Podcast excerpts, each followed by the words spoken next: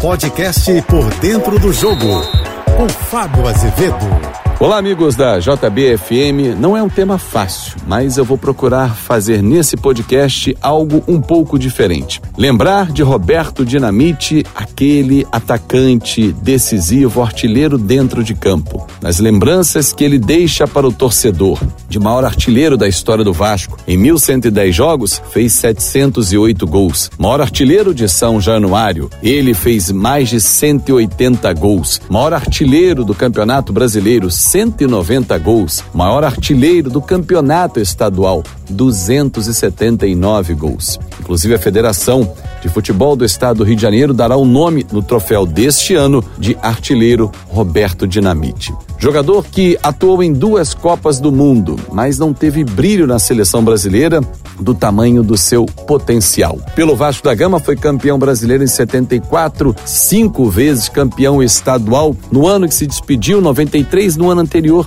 ele foi campeão estadual. É o jogador de maior prestígio da história do Vasco da Gama. Falar em Vasco, é falar em Roberto Dinamite, que rompeu fronteiras e quebrou barreiras, porque os adversários apenas o viam como adversário, não como inimigo. A maior prova disso é que no velório em São Januário, muitas personalidades do mundo esportivo que jogaram ou não com e contra fizeram questão de dar o último adeus. O maior rival e grande amigo Zico esteve lá e foi aplaudido. Júnior do Flamengo da mesma forma. Tita que jogou contra e a favor também.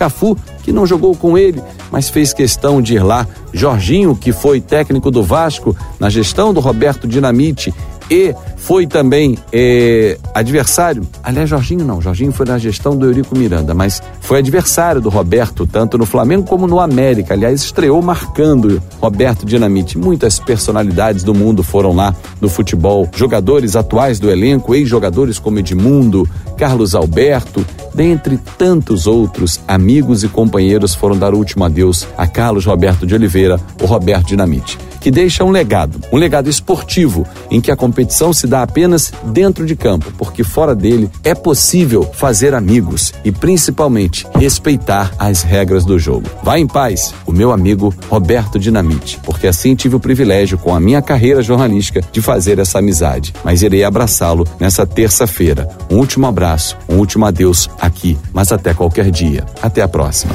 Você ouviu o podcast Por Dentro do Jogo.